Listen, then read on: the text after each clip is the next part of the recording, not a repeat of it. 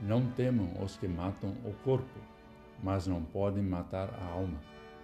Pelo contrário, temam aquele que pode fazer perecer no inferno tanto a alma como o corpo. Conforme o Evangelho de Mateus 10, versículo 28.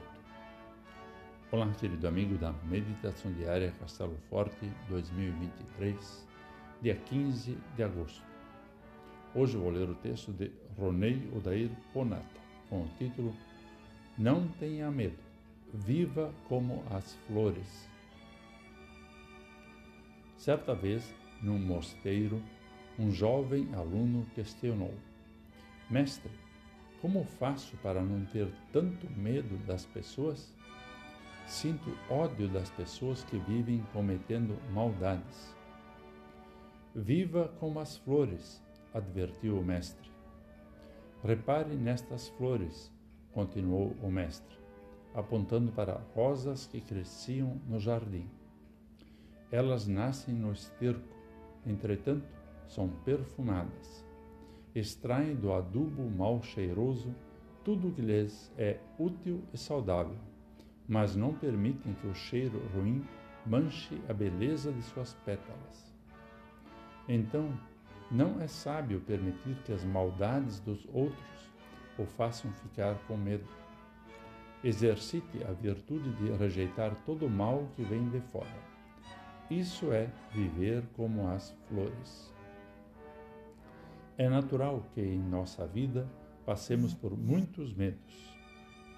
Mas, como ensinou o mestre do seu aluno, não podemos deixar que a maldade das outras pessoas nos amedronte. No texto do Evangelho de hoje, Jesus repete por três vezes a expressão não temam.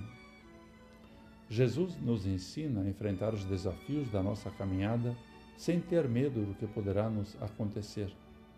Precisamos ser mais coerentes com a nossa fé e não esconder nada daqueles que matam a alma com sua maneira de agir e pensar.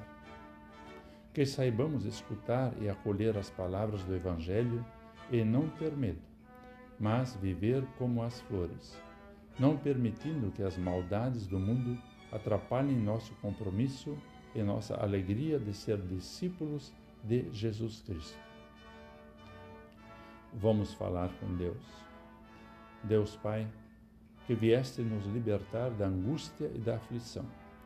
Olha também para nós nestes dias de insegurança na fé Dá-nos coragem de testemunhar o Evangelho com nossas atitudes e comportamentos, para que não tenhamos medo de nada e de ninguém.